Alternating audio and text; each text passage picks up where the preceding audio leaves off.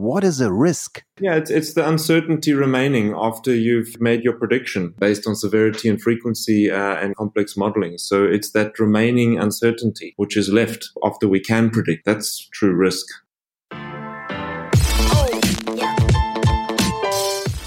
This is Andrew Shaw.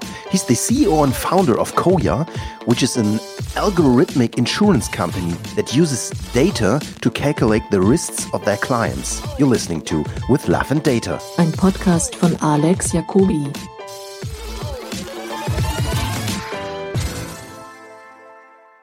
Andrew Shaw, founder of and CEO of Coya, and uh, some a very very interesting topic for with Love and Data because um, without further in introduction, you are a person that combines insurance and data. So, Andrew, who are you? Great to meet you. Who am I? Who am I? I'm still finding out. Uh, I'm learning every day. but, so, um, yeah, I guess uh, I'm a South African. If you're asking where the funny accent's from, I've. Uh, I've, I've spent my career in risk management. I, I studied risk at university.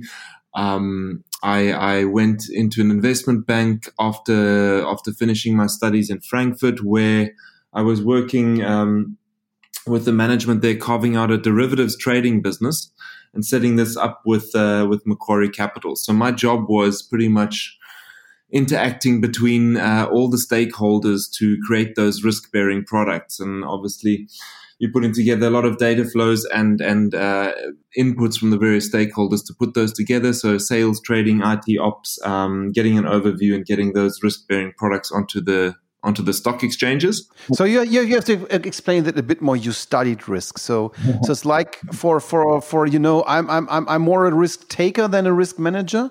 So you probably have to give us a little more background. So what does it mean risk management? Is it like the risk of losing an investment or? So you, you basically study financial and real risk. Um, everything has a risk attached. That risk has a, a potential frequency of happening. Um, yeah. it has a potential severity, and and you learn to calculate those and and assess the risk of something happening to make uh, better decisions. You know, uh, you you, okay. you want to take risk in life, but you want to also optimize how much risk you take that you get a good return on on those okay. risks. So studying that really deep uh, helps you dive deeper in in in in, those elements. And yeah. uh, and then I, I was applying it in different sort of financial industries to date. So starting off in investment banking, carving out a, a trading business there, but then um, moving to a, a, company where I guess was my first much deeper data experience. Uh, it was a company in Hamburg where we were lending money to consumers. And yeah. uh, so, what, what, was it Kreditech or? That was Kreditech, correct. So yeah. I was I was lucky enough to be the first employee there and part of that management team until I left them in 2016. Okay. Um, and my specific job was gathering data. So I was trying to to uh, I mean our mission was to democratize the scoring process and provide access to credit. And my specific job there was to find as much data as I could on individuals, which was um, which which was uh, possible and allowed in those circumstances, uh, to create a much better contextual uh, data set and, and run that through algorithms to predict the willingness and ability to repay those loans. So, yeah. So, so, so from my perception, was it like you? So, so at least from my perception, it wasn't like a company like you were trying to correlate Facebook profiles to loans or everything. Um, you know, like traditionally, the, the the sector worked with a very few factors which they would use to assess um, individuals' creditworthiness. They would put you into large buckets uh, and, and, not have so much data to make those decisions. So they relied on, on law of large numbers to make decisions. And what we did was try to look more individually at the specific behaviors and context of a user. So, um, everything from uh, social media profiles to how they behave on the website, how they are moving through the website. Are they moving sliders up and down uh, when selecting loan amounts? What does this show about their due diligence when they're practicing, uh, when, when, they're applying for the loan? Um, are they reading the terms and conditions? Which terms and conditions are they reading? Um, we we uh, so, so you were able to see correlations between the the the the the percentage of people who pay back a loan and the way they use your calculator Correct. on the website? Correct. That was actually one of the most influential factors. Uh, the uh, how the how how the user is uh, progressing through the website and particularly selecting the loan amounts. Um, because you see that the fraudulent users would go onto the website, immediately slide something up to 100% and click next. Um, Yeah. the, the, the, the diligent user is actually assessing their options and, and figuring out what is best for them. So, and it wasn't an, a factor in isolation. The, the point was to collect a very large data set, which was contextual. So it wasn't always that factor which influenced the, the prediction. It, it could have been some uh, specific transactions one, one saw on the bank account details. One would uh, extract bank account data too from the clients. They would provide access to this bank account to get the loans. So in some cases, it may have been variables from from from that data set. But the objective was to collect a much larger data set and to make a much more personalized prediction based on actual behaviors rather than a traditional big bucket of risk. Uh, Yeah. The way we looked at that. So we did all, And yeah we, and, and and we really sort of looked at any all sorts of um, parts of that value chain uh, and and and tried to use innovative uh, technologies and approaches to deliver those services and and collect more data on the users to to do that better um, the, the underlying idea was better data for better risk decisions and ultimately a better customer experience okay, interesting, interesting. So it was totally different from from from German Schufa, right? very different from German Schufa, which uh, it's a very uh, thin file. A lot of people who were new to the country didn't have a file at all, so you had to use alternative data uh, sets for, for for assessing people with thin data, with thin traditional files, and just a much more broader uh, data set of what you're actually seeing from the user's behavior, rather than Yeah. what was seen uh, in, in in the past. Okay, and then, but you said until 2016. Yes, I was part of that business until 2016, um, and uh, super call it a, a learning ground, um, and had uh, the idea to to leverage some of those learnings and do that again in a in a, another paper based industry with a, a, bad experience, a lot of mistrust in it, and uh, and see if we could uh, again do that better data, better decisions uh, around risk uh, to deliver a better customer experience. Um, and insurance was super interesting because obviously, if you're making risk-based decisions, it's it's all about the data. Mhm. But that is exactly one of the core problems of the insurance industry is that their data is so uh, distributed between different systems. They don't have one single source of truth uh, on the customer across the customer's entire journey. Um, and, and ultimately, this leads to a lot of mistrust in the experience the uh, the customer gets at the end of the day. We, Okay. we, we've termed this the um, the trust paradox. As a as an insurance company uh, or as a, as a customer, you're expected to pay the insurance company your premiums for years, but then when it comes to a claim, you're you're waiting weeks and months to get paid out. So the Okay, yeah. inherent sort of paradox of trust there. And we believe that you can solve this uh, much better through through data and transparency towards the customer. So it was a really big industry, um, running running very analog processes uh, to to deliver their results.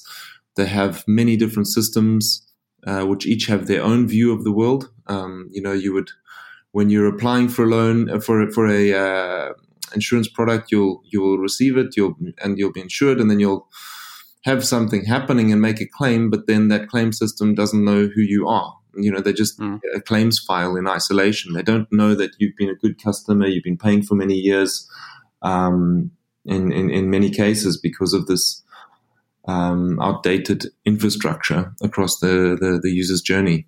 So one thing I'm I'm I'm asking myself is isn't it the idea of an insurance to share the risk in a bigger group of persons and not assessing the personal risk of every person into the last detail? I mean if if your algorithm is as good hmm as it could be, you would not need an insurance. I think if your algorithm was was as good as it can be, I mean, uh, this is this is really future music. Um, you, are going to be understanding what's going to happen to an individual and, and, and warning them before it happens. You wouldn't need insurance. Um, so so uh, I think it does go very personalized um, in the future. Then there will be other questions as to how you deal with that also in terms of, of aligning incentives with the customer. So to, to answer specifically your question about, um, about the risk buckets and, and gathering many of the same, uh, this, the same principle still applies, but you, you attribute risk more granularly. So you take smaller buckets which uh, which you might not have used in the past. In the past, you would have collected larger contracts which have many different sub risks in them. We look at the sub risks individually. It's uh, what we call an atomic data model. So, how big were the traditional buckets, and how big are the buckets you were doing? Or uh, if you look at a, a, policy, it's going to have upwards of 250 uh, specific risks for a home contents policy. So those are specific coverages which can be individually looked at and you can assess the individual frequency and severity on those ones rather than looking at the contract which has those 250 in it and just um, understanding the frequency and severity of a claim on that contract. Yeah, but but as you as as technology evolves and as your data set grows and as you get better and better, um, how do you ensure that it's also getting better for the customer? I think this is where you try and align incentives. You know, we've, for example, um, embedded uh, no claims payback. So we're trying to to give a user a benefit of of behaving better, um, where at the end of the year they're receiving some of the premiums they've paid back.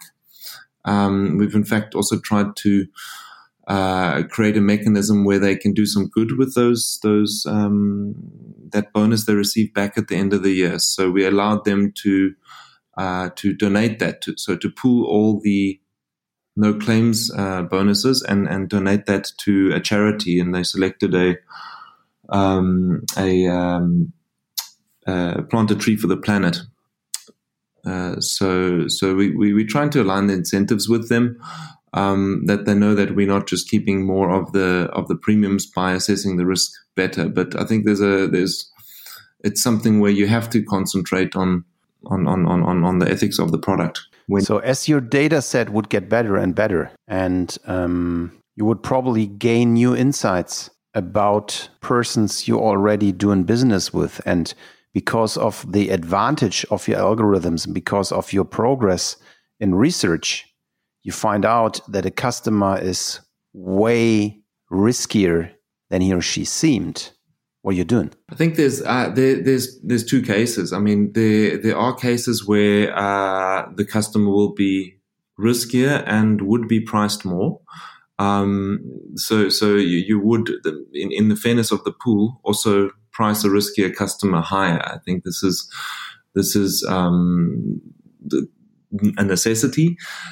However, there's also other types of cases where, um, for example, in, in medical insurance, uh, where you would not price that customer higher because uh, it would not be it would not be fair. It's an essential good which the customer has to has to receive.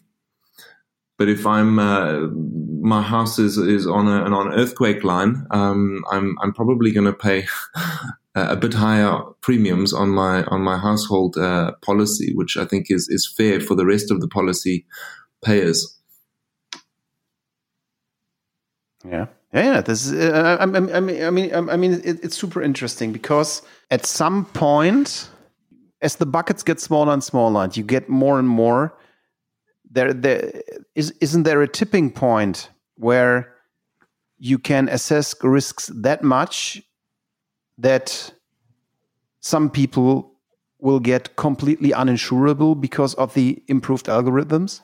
I think that's a that's a very interesting question. Um, we, I mean, we haven't uh, approached that uh, that point yet.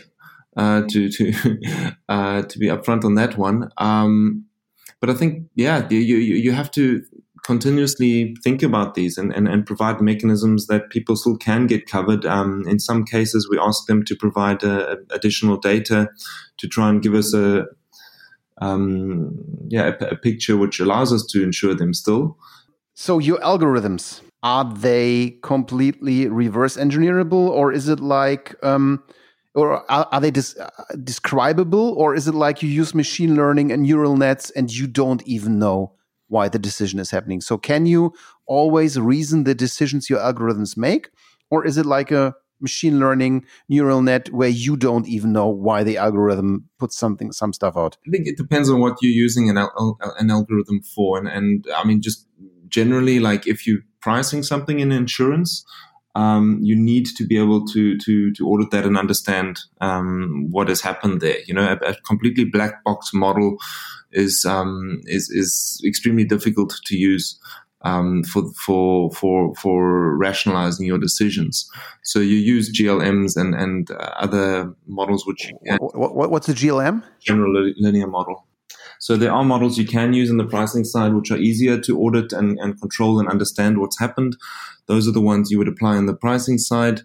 On on um, other sides, I, I, can imagine much more complex modeling techniques being used, like adversarial networks. We've used that in terms of our our marketing activity, um, where we're fighting against Google on that front. But then the uh, claim side, I can imagine that that would be applied a lot more going forward too, um, but not on the pricing side. Okay, but on the claim side, it would be so what what I'm interested in are you are you thinking about playing back your data to your customers to show them how they can lower their rates or lower their risks? We have played we haven't implemented this. This was one of the key ideas at the beginning that that we want to give the customers as much ownership of that data as possible, as much transparency around um, what is being used and, and how it's been used and what they can do to improve their um, improve their policy um, through through submitting more data. We've thought of also rewarding them for the data they're submitting um, to us. So so yes, and then also trying to I think when you think about the the medium and long term uh, value proposition of an insurance company, it can also be to play data back to customers, which has not traditionally uh, been done. And when when uh, uh yeah, so we've thought about this not only for our, our, customers, but also the partners we work with, where we can provide additional aggregated um, data to them to, to help them improve products and services. So thinking of insurance as, as more of a, a um, who are your partners? Engine. So we work with uh, companies in the mobility space, for example, uh, where we've built parametric travel delay products. So when you're traveling on a train and it's delayed, uh, you would automatically re- receive an insurance payout from us. Okay. It's a seamless experience. It's embedded in the ticket sales. Um, and then when the when the trains are delayed, uh, you automatically receiving. Um, we we're actually using Amazon vouchers as a payout format there. You're receiving Amazon vouchers from us, um, but then completely parametrically. So we pick up when the train is delayed and pay that out to the to the traveler to to try and reduce the the the the, the, the pain of that experience. Okay. That's what. What? What? What about uh, pulling that data into DMPs for advertising, for example? For example, yes, um, one could do, could do that. I mean, we would never go into the the the the game of giving away personalized data. Why not? Where's the point where you say no? What's the point where you say, okay, we don't do that? The customers, um, I think the customer, what, what do they want, right? Are, are, are they willing to give up something, uh, give up their own data? We would consider it, but it's not something we, we look at uh, right now. Like, I think of this more in terms of aggregated data sets. Um, mm-hmm. personalized data spe- back to the specific customer who, who whose whose data you're using for that. But uh, we wouldn't look at taking a personal customer's data and providing that to a marketing agency um, to to to better target them. Um, yeah. I just think because our core business is insurance, we have to be um, we, we, we trust is, is is absolutely essential for our business model, and we have to be ethical how we're dealing with our customers' data.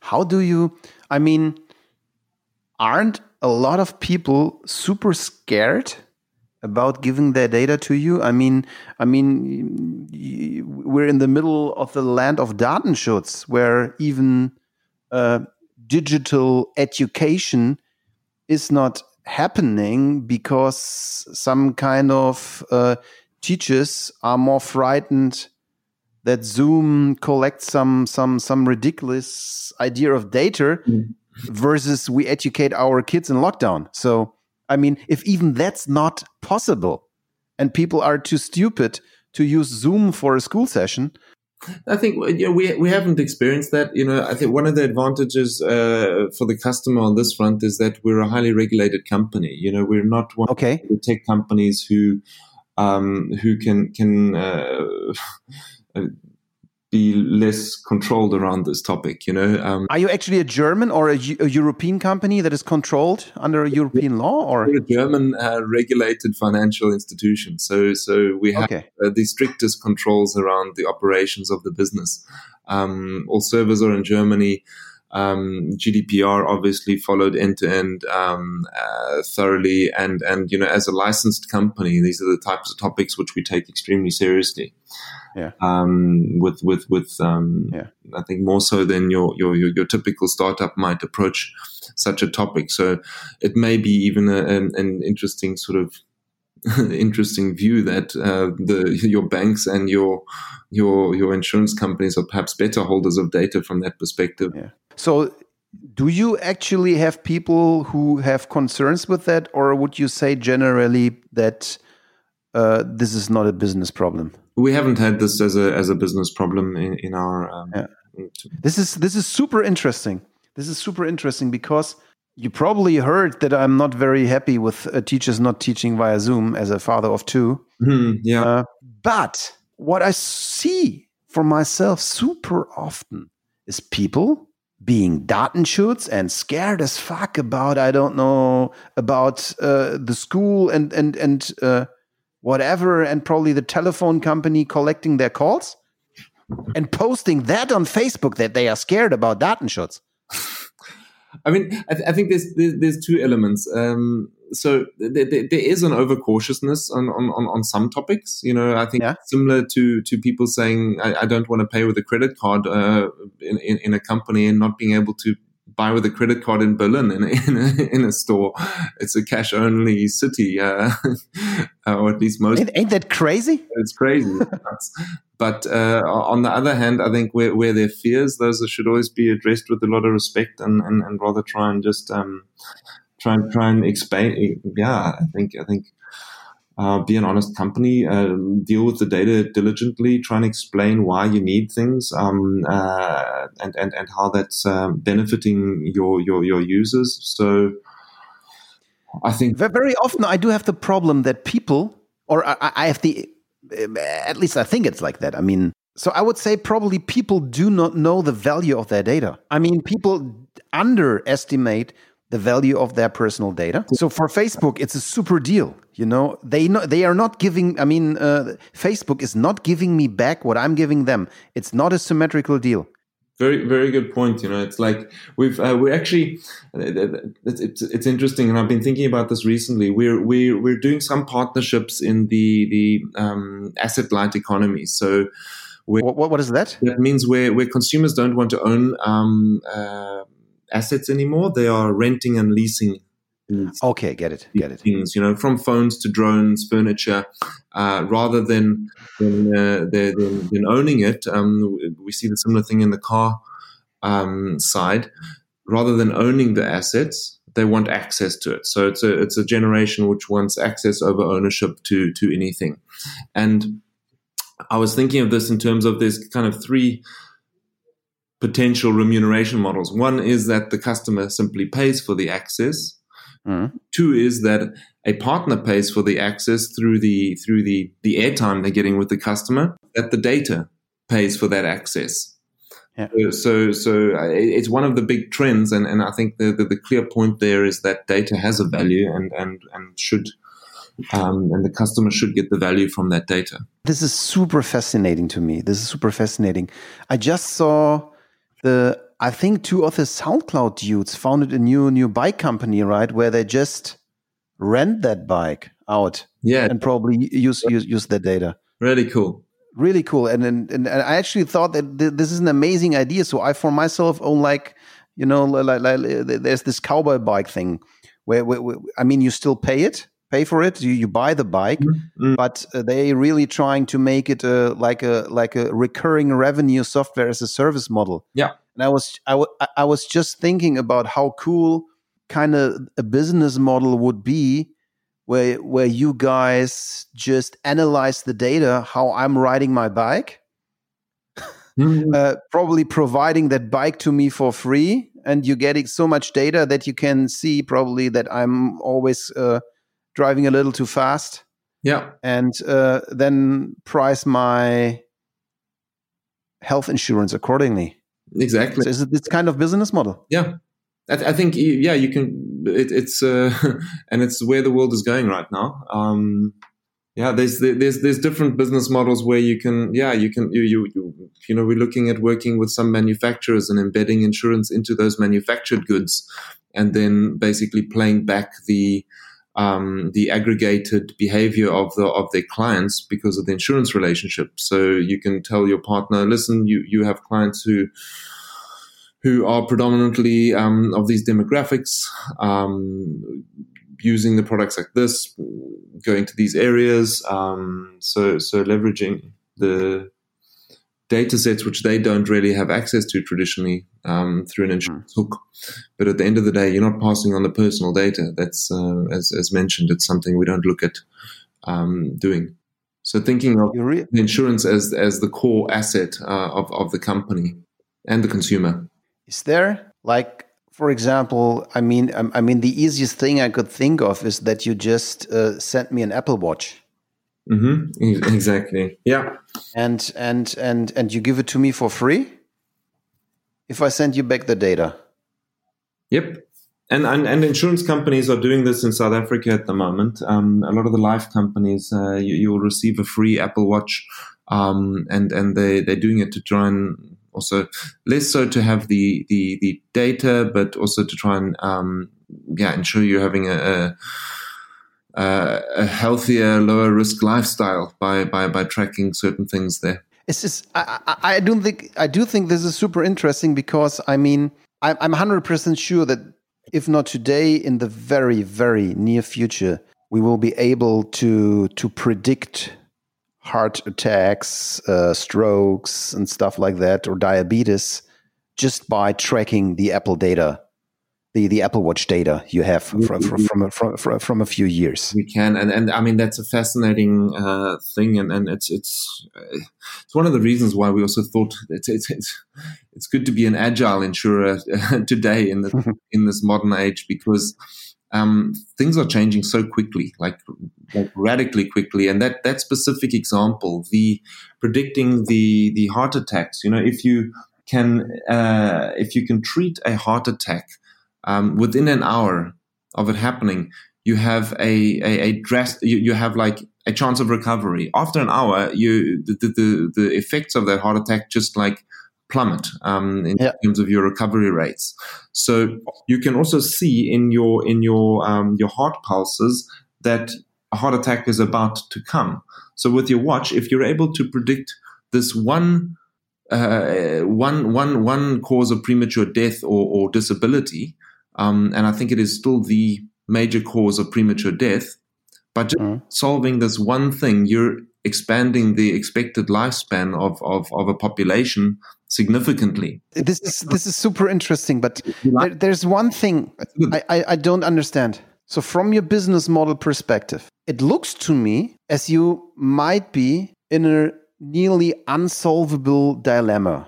So, from from one point, you're absolutely in the boat with your clients. I, I, I could imagine people reacting really, really, really better if you say your insurance will be more expensive than if their doctor says drink less. I'm, I'm 100% sure that people more listen to you than to the doctor if they just have to pay five euros more. So, and this would probably put you in a superb win win situation with your customers. So, like, you're probably in a superior position but you're you have the same goal. Yes, and and this and and, and, and these are probably the, the I mean the the best business models on this planet are win-win business models. But on the other hand side, I mean you're you're a company and you do have investors, and you have a moral responsibility for the money of your investors. And if you want the best for the money in the insurance, you you might have an interest to kick me out of insurance one month before I having my stroke. How do you balance this moral dilemma? I think you got to think deep and hard about ethics um, uh, constantly. Um, try and align the incentives with the with the users. Um, have policies which protect your users. You're also responsible to protect their money. Um, you know, uh, the, the, the, the paying users. You have a have a financial fiduciary duty to protect their money too, um, uh, on top okay. of investors' money. And yeah, I think like uh, uh, trying to align the incentives um, with with your consumers um, and have certain principles around canceling policies, and, and that's for sure one thing which regulators would uh, would would not allow uh, okay. to predict and, and, and cancel a policy shortly before an event, particularly of a, of a health nature. That's uh, it's just something. That's why we also a controlled um, entity. Uh, I think from the from the regulatory perspective, is you have to be very careful about these dilemmas. But in terms of aligning the incentives and and um, driving down the risk uh, while keeping a return, I think that's the interesting uh, area. You know, it's one of the reasons why we like the idea of working with with with fewer um, uh, intermediaries who whose only objective is to sell more insurance. You know, we could hmm. theoretically mm. sell less insurance, but still um, but still earn a decent return uh, with the customer, so that the customer is paying less, the insurance company is is getting a profit, um, but uh, but but still the yeah the, the the risk is properly accounted for.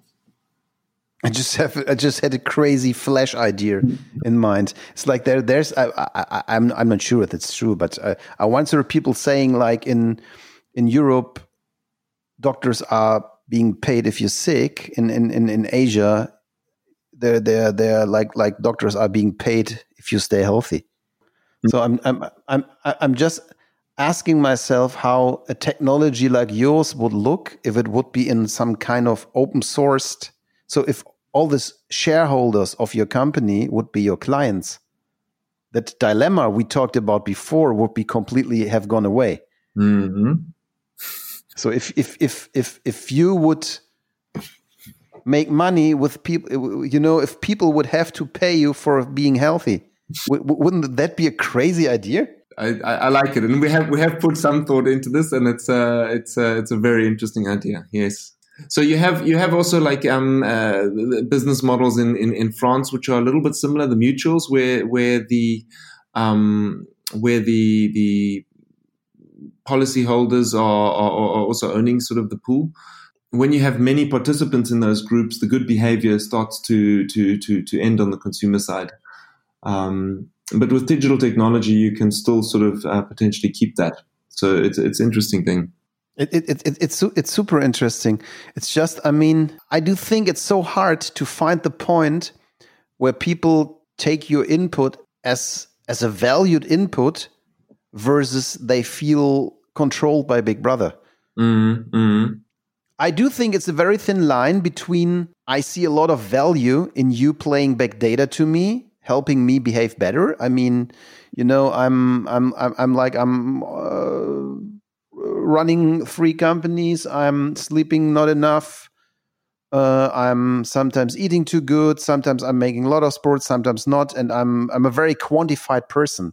So I mean, my company is called with love and data, and I, I love data, absolutely and and I'm also personally to- totally quantified. So like like uh, connecting my scale to my watch to my uh, my fitness pal, learning how how how how things correlate with with each other, and and this is input I find totally valuable because I learn about my own behaviors, and I learn probably that just going on my rowing machine for for like 30 minutes a day uh, makes a difference of like losing like 10 kilos a year and it's not that much time it's not that big change but the data helps me to find the change. And so some kind of tips like that could come from your company, like like where you say, okay, Alex, we found out, uh, we tracked your watch, and we saw last year how do you say your resting pulse was so much better than this year and you walked more so why don't you walk more mm-hmm. and this is super valuable input mm-hmm. on the other hand side i could get the idea that your algorithm is stalking me Mm-hmm. And this is what I what I was thinking about that level where the value and, and, and the welcomed input changes into consumers feeling stalked. Mm-hmm. I think the important thing there is it's it's two two aspects. It's control and transparency. Um, you know, put, giving as much control to the user uh, as possible. Um, yeah. You can choose what is tracked. That you can choose what is um, what what notifications you are getting. Oh, this is super interesting. So I could, if I'm a customer of yours, say, okay, this is a little much info. I I, I cut a few of the data lines I'm sending to you. So this, this is not embedded in the product at the moment, but we don't have any. Uh, I wouldn't say that we we are we are using things the consumer would not be okay with us using at this stage. Um, yeah. But I think moving towards that that um, that that a future where data is going to play a role not only in insurance but every product and service we're, we're using perhaps um, we would like to give more control to that user. I would like them to see what what is exactly streaming through algorithms. What is exactly uh, what do they want to, to be notified by? Just putting them in control and giving them the transparency around what's being what's being done there. So I, I was thinking even uh, in a weirder dimension. So let's imagine you find some points in your data that show you where the tipping point where the customer is feeling bad about what you do is being detected in an algorithm and you find a way to really balance the tracking level for every customer up to the point where they tip. Wouldn't that be totally crazy? I think so, and I, and I think this this would be a this would be an algorithm applied at probably every company. but is it so absurd that idea? It's, um, I mean, it, it, it is kind of freaky, but it's uh, it's probably possible, right? It's to to to push things until uh, until it feels invasive for the consumer and, and, and stopping at that point. Um, so, so detecting the individual invasion level would be like an audience of one in moral relationships. That would be mm. super interesting. Mm-hmm interesting. Not something we're looking at right now, but um, but but uh, yeah, definitely an interesting conundrum. One one thing I'm I'm really and uh, I, I know I'm playing a little devil's advocate because I think it's such an interesting thing. I always wonder myself. I mean, uh, we, we we're not using that much customer data, but we you, you know we're using more in our company.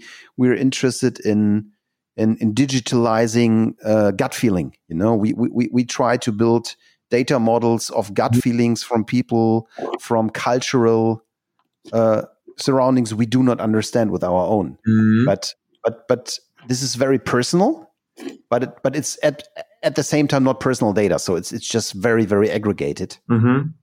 Mm-hmm. But it's it's always the thing where the at which point yes I'm I'm always asking the question at, at, at which point am I someone who's doing something that in our intention is totally good. And i'm i'm a hundred percent sure that you have good intentions in what you do. But what if all the data you have is either being leaked or being captured by an evil government and then being totally misused? Yeah. do you have any measures or any do, do you have scenarios like that where you probably build self-destruction into your data or whatever um, i think practicing the best security measures one one, one can follow um, it's it's something something you have to do i think there's there's a lot of methods around that encrypting the data um, in, in, in, idle state and, and a lot more technical measures than I that I can describe to you. But um, I think following absolute best practice, you, you have yeah. to as any company.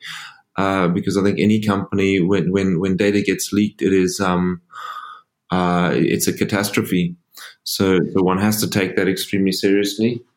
Um, but, but yeah, potentially there's, there's, there's other solutions in the future, um, which, which give uh, a better control around that, um, distributing data more effectively, um, and, and, and, and such forth. So I, I, you know, I'm, I, am i am personally a super huge fan of, of Scott Galloway. I don't know if you know him. He's he's he's, like an, uh, an, an, an, an business educator and professor from from NYU New York, and he has a very very very well known podcast. He, he was actually the guy who predicted the fall of WeWork years before. Oh. Um, and, and and he just wrote somewhere. I, I, I forgot the exact point, but where he, where he compared uh, like the business model of Palantir versus Apple, like Palantir being, in my personal opinion, uh, one of the most evil ideas that ever started. It's like I mean, I, I, I mean that dude is as evil as the guy building a Kalashnikov. In my personal opinion, to me, versus Tim Cook, who even says "fuck you" to the FBI and is not cracking their phones to keep the data safe. What's your thought on on on on on, on things like that in a in company that say, okay, we, we, we, we use data to to for law enforcement versus we even protect the personal data against uh, governments? It's, I mean, it's a, it's, it's a good question, and like I think the there you, you have to you just have to be strict on, on, on your ethics there. I mean, like what, what is your personal opinion on that topic? personal opinion on the topic, uh, and and it, the, the, the the question is specifically giving data to governments or not. Um, uh, I think the the, the question uh, or, the, or, the, answer is is not. um, very clearly, I think uh, it's your it's your customers. Uh, asset. I think if there if there is a, a crime involved, I think that's really interesting conundrum there to to solve. I mean, Apple even said with an involved terrorist attack, we do not give out the data. We never give out data. Yeah. The person. You think that's a good idea, or would would you say uh, they should have given out the data? No, I mean fight as hard as hard as you can not to give out the data to customers' data. So yeah, but but I mean, it's it's I, I do think it's an interesting point if you have a business that is in a relationship with customers giving their data to even protect their data against their own government. So to say, even if your government wants your data, we risk having stress with the government to protect to still protect you. I, to me, that was a very, very interesting thing, and I'm, I'm, I'm, I'm not that childish that I think that Apple is the most philanthropic uh, company that just wants my best. I was just very impressed by the strictness of the morality of of their moral position doing business. Mm-hmm. I mean, they just and it's it's totally okay that they want to make money. I was very impressed with that. Yeah, for sure, for sure. I think, um, and uh, even more so in insurance, it's it's, it's a trust based business. like you, you can't mess around with that. That's why I said earlier, you, you can't really think about giving personalized data to other parties in in this business model or, or others anywhere where you're consumer related. So, so, so, so, what do you think about like data companies building backdoors in for governments? Well, we haven't. And just for doing good. For example, if the government says we just use it to secure our people from from whatever harm. I haven't. I haven't really been uh, confronted with that problem yet. um, but uh, I mean, to, yeah, to, to to like I said, fight fight against it. I think. Um, if there's a reason where an area where consumers would like to be involved in a in a in a public data set, um, I think that should be their their their, their choice. Um, I'm I'm probably happy that I'm also somehow involved in a public data set. You know, uh, happy that I get a warning when when I've been in a in a class with somebody with a COVID. Uh, um, uh, positive result and, and, and have been next to that person that I know that I can uh, stay home and, and stay away from other people. You know, I think there are levels where being involved in a public net of data are, are beneficial to the collective. Um, yeah. However, as as a company or as, as a consumer, you should have a right to choose when you are not involved in in in in, in that. I think it's going to be a we're we're moving into a very interesting world where it's going to be the next generation is going to try and get off the grid. I I saw myself you know, when the COVID app came out in Germany, and I really thought, or especially in the beginning when it came out, uh, my, my personal opinion was that you have to force people to use it. Mm-hmm. Because, I mean, it, it does cost you nothing. You do not, you, you, there is no harm for you personally if you use it. And there is so much gain for society if everyone uses it. Mm-hmm. I really, I really don't. And you know, on other things, I mean, the a lot of regulation is very strict in what I am allowed to do in my life.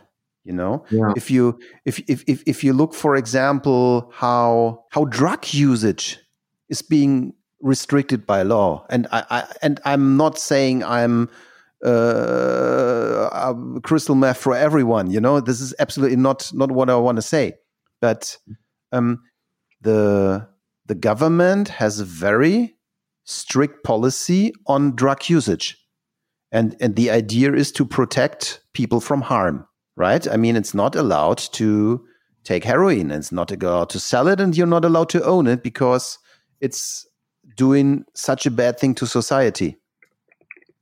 And still when we come to the data theme and to the data topic people totally freak out. So if if the government would have said um, you you you're only allowed to enter certain areas with that COVID app, people would have totally freaked out in Germany. Mm-hmm. You know, like with like with Datenschutz, and uh, I, I I personally prefer Schutz durch Daten. You know, Yeah, yeah, yeah, yeah. But That's yeah at the core of what we our thinking has always been.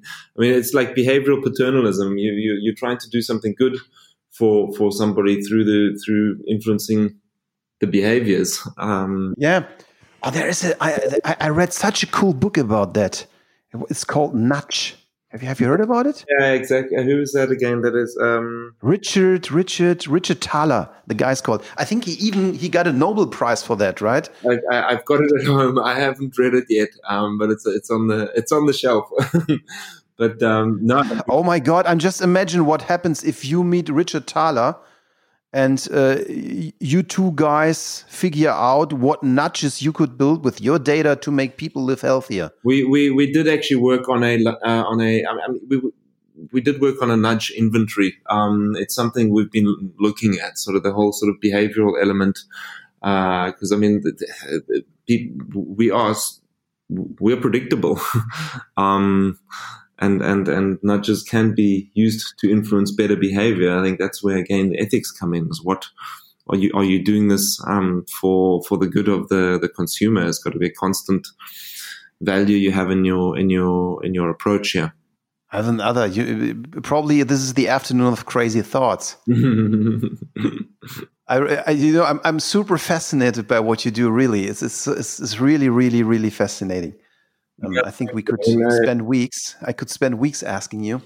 Um, I was I was just thinking about the crazy idea that your whole data set would be open source and the impact to society. Yeah, I mean, like we, we, we uh, I mean, like this is this is really crazy talk. I mean, but that was like one of the the the the, the basic ideas when when when we started. Is if you had a data set, what you you what how could you use that to protect people? Yeah. What could you predict? Um, you know, like from from the cloud. I don't know. Imagine an angel predicting and protecting what's gonna what's gonna happen. Um, it was it was a it was focused around that, and and uh, it's. Uh, let, let's see where the world takes us in the in the in the next years. It's it's not going to be in the next very few, but um, I think we, we do move to a world where where data is going to predict everything, and, and, and we have to we have to use them in a good way. So so would it be something you could personally think of? I mean, uh, what, what's the biggest insurance company in the world? Ber- Berkshire Hathaway or I think AXA is the biggest one. AXA? AXA. Yeah. So so let's say AXA comes and and and and gives you Bill Gates like money for the stocks in Coya, and you're leaving with uh yeah so much. Would it wouldn't it be a, a super interesting idea to just go that route and say okay, uh, and now I do the same thing again, but this time open source?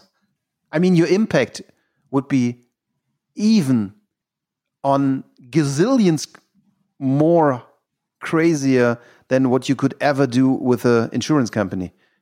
You could touch the life of one billion people. I, th- I think it's a vision which is which is uh, which is not done in a day, and uh, and oh no, I'm not talking about that. there's a there's probably a lifetime future. So let's see what happens. But I think it's a it's a good vision, and and um, it's it's got good intentions. And uh, yeah, I mean, I, we, we, we we do follow that philosophy of of yeah, trying to open up what we can, or just give more value than than than we, we we're taking. Um, and and I think opening up um, tools and and and and uh, non-personalized uh, data sets to to help people in the in the future is something we would like to do. So let's get a little philosophical. So mm-hmm. one one of my my my former podcast guest was a super smart woman called Cassie Kozyrkov. I don't know if you, if, if you know her. She's the chief decision scientist of Google, and she's one of the leading decisions decision scientists hard word on the on the planet. Uh, have you ever met her? And unfortunately not yet. And she, she she's really thinking about decision making. And she's thinking about decision making as an as a neutral entity. Like a decision is a decision and it does not matter whether it's done by a human or by a machine. Mm. so that was one of the the sentences that most uh, resonated with me and so when I asked her, what is the decision? So I would really like to explore and learn from you deeper in a very, lot more detailed way. What is a risk? It's the, the, the unknown. Um, yeah. But there are known risks. I mean, if I'm doing Russian roulette with a gun with six shoots and I have one in there, I pretty much know my risk is about one sixth. So it's it's it's it's a known risk. Yeah, it's it's the uncertainty remaining after you've uh, you, you've you've made your prediction um, based on severity and frequency uh, and, and and complex modeling. So it's that remaining uncertainty which is left um, after after after we can predict. That's true risk, um, I guess. So it's not so much. So it's not so much about how many percent will it happen is it more about how unsure I am about the number of percent that something happens? Is it is it like it, it's it's what's yeah. left after you have certainty on something. You have certainty yeah. with hundred percent that something is going to happen. Then there's no risk um, left in in, in that, um, and and it's obviously normally associated with negative uh, implications of things. But it's uh, yeah, it's what's left after so let's say we have a 50 50 risk and you are 100% confident that the risk is 50 50. Isn't it a bigger risk than you don't even know the percentage of something happen, happening? Isn't that even riskier? I, I, think of I think it was Mark Twain. Um, you know, it ain't what you don't know that's dangerous. It's what you know, but just ain't so. but how how do you deal with that in your business?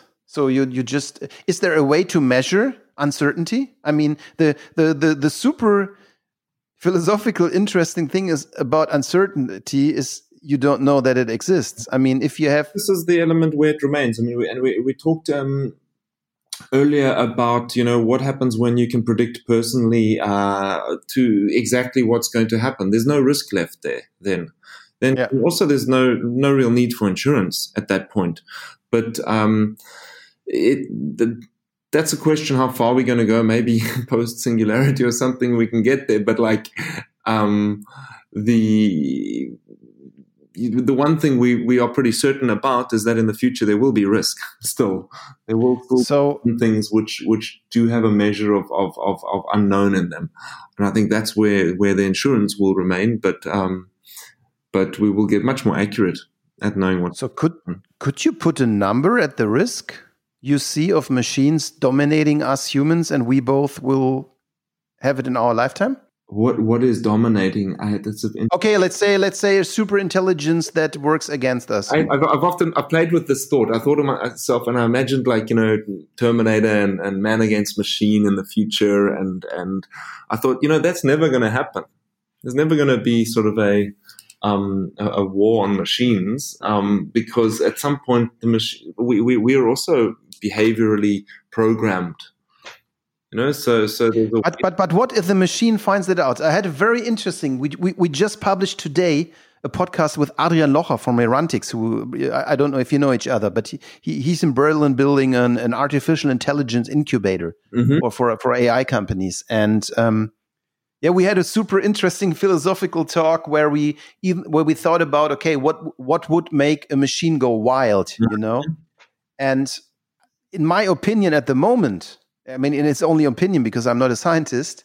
When a machine is able to build intent, we're fucked. Yeah. Mm-hmm. you know so when so like when you when you build a neural network you you have like this kind of winning function that you train the machine on but what if you train the machine on optimizing the winning function or what if because of some weird things the machine itself starts to change their winning function Mhm. Mhm. and in the second we lose control of the winning function of a self learning machine, I mean, why shouldn't we be a risk for the machine? I mean, look how stupid we behave. I mean, your data set says it all. Mm. Because on one thing, I, I- I think there's one, one other thing which really interests me. Humans are not very good in assessing certain things. So, like for for example, recurring revenue, all these recurring revenue models, they work on that the human brain is not able to see how much costs accumulate over a long time. You know, this is just what human uh, and even and human brain is not able to human brain is not able to uh, really know how exponentiality works. Mhm. So how is it with risks? I mean, it, it's going to work the same. Uh, is it fast thinking and slow thinking? Sometimes we're going to think very rationally uh, Yeah. about things and, and, and, and really calculate uh, the risk. But then sometimes we're just going to go on some behavioral biases, last in, first out, uh, some sort of um, bias or, or learning we've we've we've had in the past, which is just a feeling. Um, sometimes that feeling may be correct because we've seen something a thousand times and our and our subconscious is telling us sometimes it may just be a bias um, Yeah. based on, on, on some some fears we, we, we've we've built up um, so I think risk risk is exactly it's it's analyzed the same way. Um, it's uh, somebody would uh, you could say insurance is sometimes the difference between perceived and real risk. Right? There's a there's a margin and a, and a spread on that, and um, And, and the margin between that is the cash you make. Correct, um, and and that is also controlled. You can't go uh, as as an insurance company and suddenly earn seventy percent. Um, You have a super cool business model because humans are not going to get more intelligent, but your algorithms are going to get better. This is cool. I, I mean, it's it's a it's a great business model, but it's also helpful to people, and it's got to be programmed with ethics. Um, Yeah. So, so you know, you you're still there for those times when the, something happened which the the individual could not handle by themselves. Um, so it's a, it's a very good uh, business. I think um, it's it's got. Then you have to also have um, ethics built into it, and there's a lot of um, uh, obviously uh, controls and, and, and, and thinking around this in the inherent business model and, and control from the, the states and the governments already, you know. Uh, Yeah. You can't take in, in, in a euro from the customer and expect to pay out um, 30 cents or 20 cents in claims. You know, it has to be, you know, you generally work on, on, a, on a model which is more like you take in a euro, you'd pay out uh, 70 cents, 20 cents would go to cost, and an insurer's left with, with 10 cents profit. This is kind of Yeah. where you the, the, the model generally normalizes. Um, that that uh, because there's also price competition and, and other uh, factors in a market which are which are which are there as well as regulatory constraints around overpricing consumers on these products. So it is quite a well controlled industry, but uh, but obviously I think mainly because of this this um, paradox of trust we talked about in the beginning. There's sometimes uh, mistrust that are the claims going to be paid out when when uh, when I've been paying in these premiums um, Mm. front. But it's a yeah, it's, it's it's a fascinating business model. It's it's data driven, it's behavioral driven, it's um it's it's doing good. Um, it's cool. It's cool. Let, let, let's for a second go back to risk taking. Mhm. Is would you say that humans on, a scale from one in being very awful and ten in being super super good, how good are humans in assessing risks? pretty bad. Really bad. So so like like a three or Uh, like like like I don't know, super low. Um, the the we we are very behaviorally driven. Um, we we we. Um, more often than not, uh, we're, we are making gut decisions, and, and those could be based on experience, but could also be based on, on some other bias. So, uh, we, we are not the best decision makers around risk. Um, I think, uh, but that's not in all cases. You know, sometimes people will take diligence and and and Yeah. properly and, and mathematically and um, and make a good prediction. But I think, as a general statement, um, we we we're not good risk takers.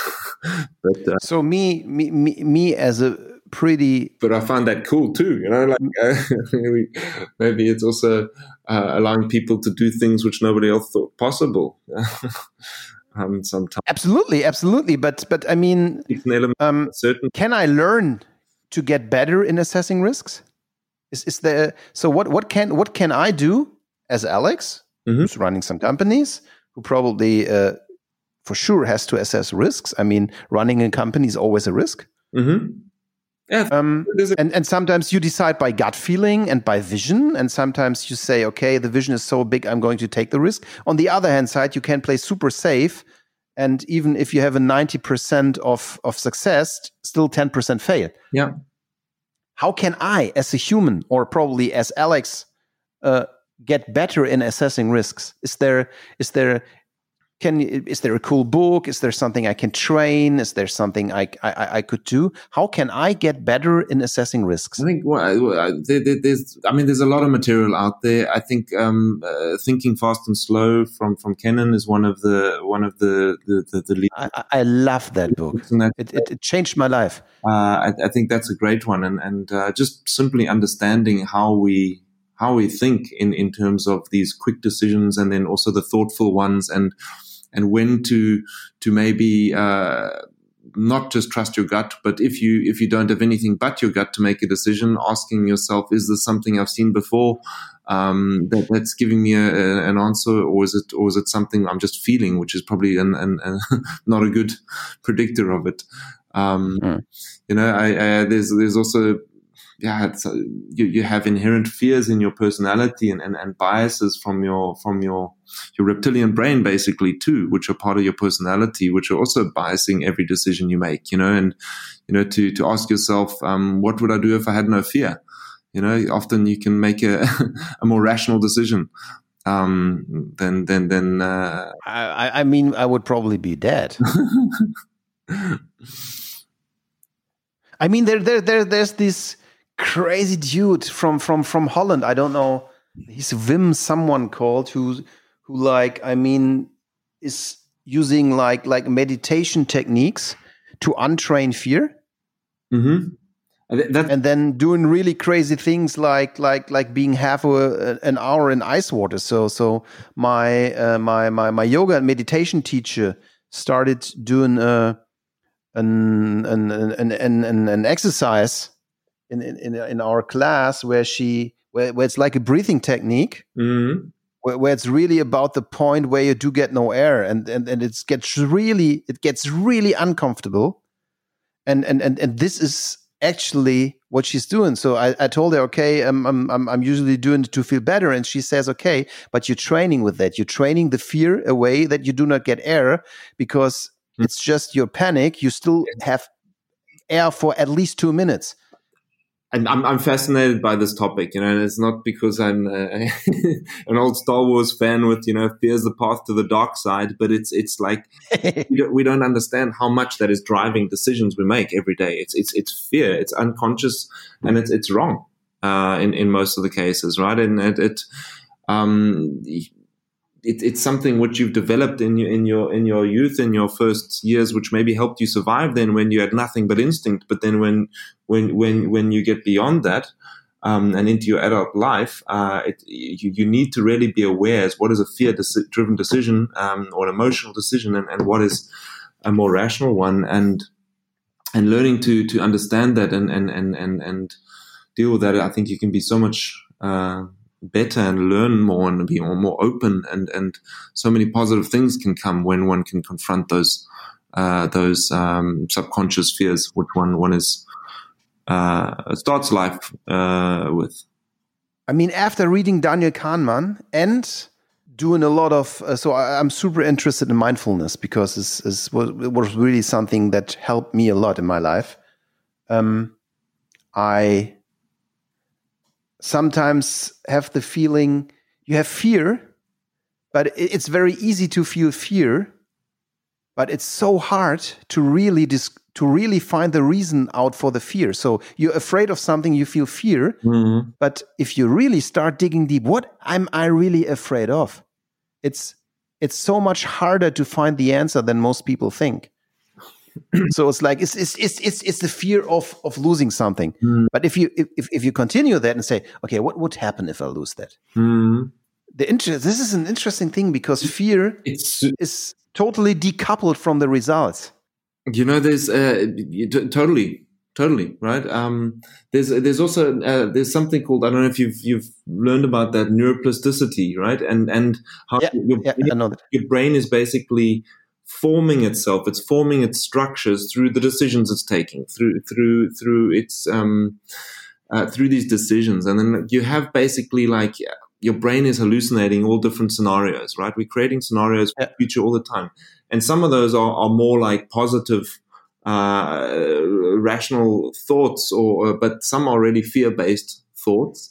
And the literally the structure of them under the, under uh, the, the, the, the, the, the microscope, it, it doesn't look healthy, right? Yeah, yeah. You could. It, it, it's like I do think it's things you find in depression patients that, that suffer from depression, right? It's like really their brain changes. It, it changes, but the point is that you can restructure your brain through making yeah. uh, uh, through through making the decisions which are not fear based anymore.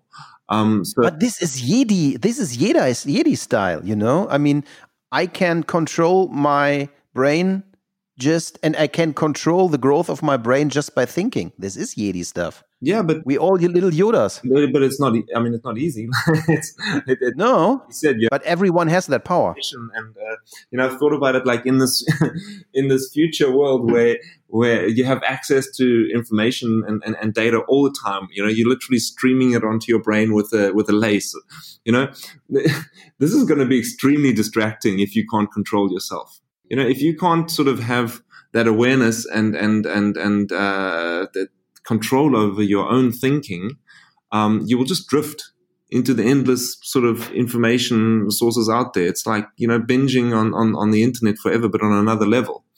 Um, so I think this awareness and, and, and, and control there will be super important in that, um, in that future, we'll be more connected to, to a, to, to, to data than before.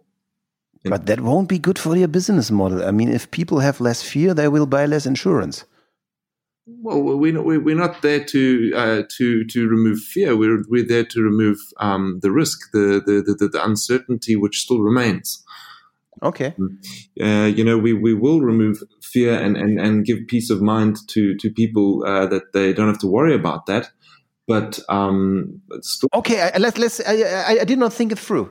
Actually, like let's say uh, Generali and AXA make money from fear and you make it from uh, informed decisions? So we've tried. We, it was one of the things in the in the beginning when we started. We said we don't want to be a fear based uh, um, insurance company. We, you know, we want to sort of rather think about the positives and get. You know, we'll let people focus on what they want to do, what they want to to, to be, um, and and give that peace of mind. And it's uh, but it's not always been done like that. It's been yeah always sold like you know imagine this happens imagine that happens this is interesting this is uh, this is totally different from from very traditional insurance which is definitely based on fear i mean i mean there is the the the cliche of the versicherungsvertreter versus versus using data to assess a risk and to go into a social group that shares the risk Andrew, this this was super interesting. Really, really, I, I really enjoyed our crazy train of thoughts going through moral and data and and risk and stuff. And it's super fascinating what you do. It's amazing and scary at the same time to me. And and I, I, I wish you lots of success. And I can't wait for you to open source your stuff. Yeah, no, thanks, man. Like, uh, I really appreciate the call today. Uh, don't be scared. You know, uh, fear's the path to the dark side. Remember that. That was Andrew Shaw, founder and CEO of Coya, the most data driven insurance company on the planet. At With Love and Data, if you enjoyed that episode as much as we did, um, go to iTunes, rate us with five or six stars, and tell every one of your friends to listen to that episode, post it on social media. Bye bye. Oh, this was the With Love and Data podcast featuring Andrew Shaw from Coya. So if you enjoyed this episode as much as we did, go to iTunes, rate us with five stars, and share this episode in your social channels. Thank you.